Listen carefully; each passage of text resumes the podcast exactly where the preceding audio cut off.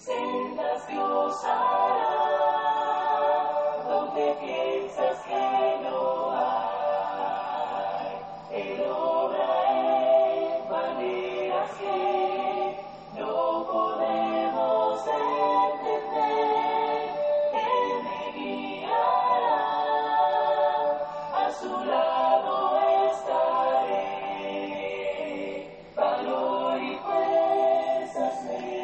Gracias damos a Dios por las grandes y ricas bendiciones que derrama sobre nuestra vida.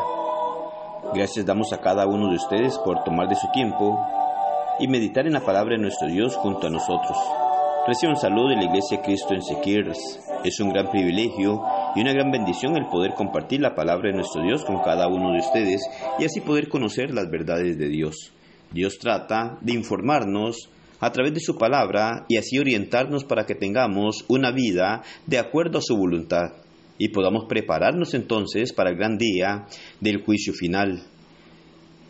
Gracias damos a Dios por el gran amor que ha mostrado hacia cada uno de nosotros al dar a su Hijo para que muriera en la cruz del Calvario y así mostrarnos la necesidad que tenemos de acercarnos a Él y ser reconciliados con Él por medio del Evangelio.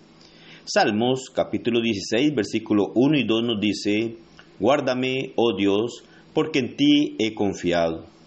Oh alma mía, dijiste a Jehová, tú eres mi Señor, no hay para mí bien fuera de ti. Por lo general, la mayoría de las personas parecen felices y confiadas, pero en el fondo muchas se sienten vacías.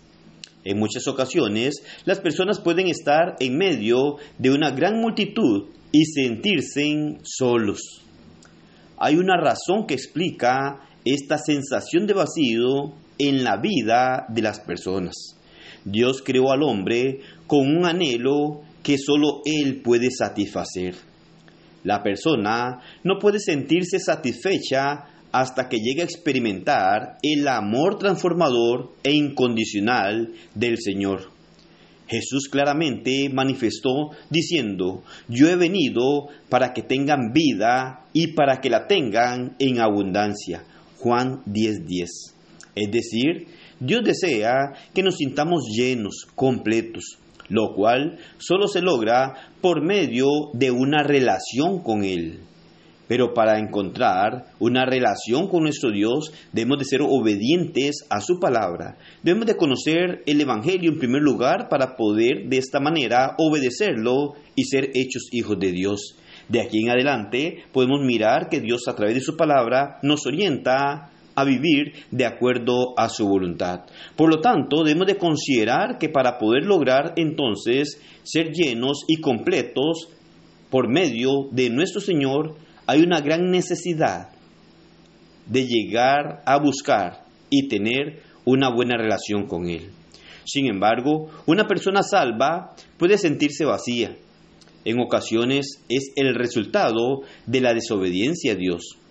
Un ligero desvío en nuestro caminar con el Señor puede convertirse después en un estilo de vida, el cual no es agradable delante de Dios.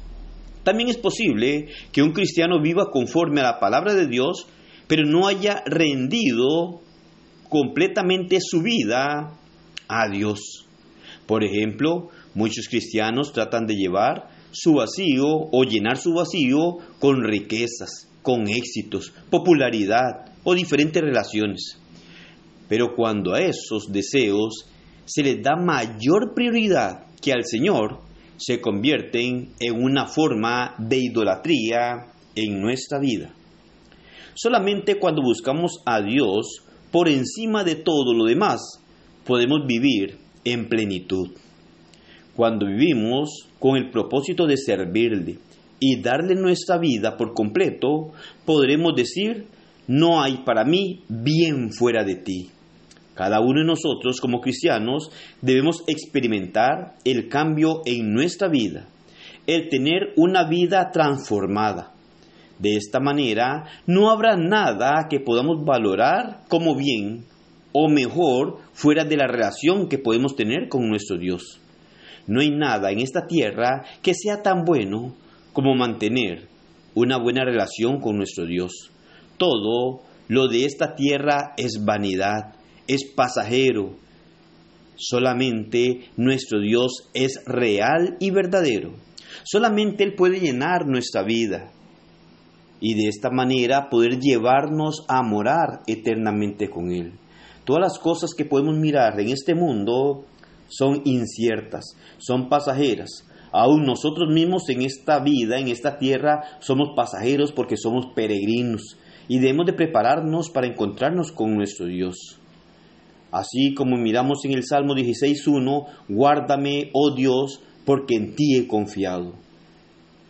Es muy necesario confiar en nuestro Dios para que nuestro Dios nos pueda guardar de todos aquellos males y aún del mal más grande, que es la condenación eterna.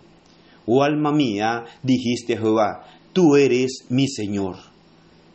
Cuando habla de que tú eres mi Señor, es que nos hemos rendido a sus pies, nos hemos humillado a Él y estamos haciendo conforme a lo que Él ha ordenado. Y poder llegar a exclamar firmemente, no hay para mí bien fuera de ti. Esto nos hará tener una vida llena, una vida plena. Podremos sentirnos satisfechos delante de nuestro Dios porque el Señor ha llenado nuestra vida. Y en este mundo estaremos seguros de que no encontraremos nunca ningún bien fuera de nuestro Dios.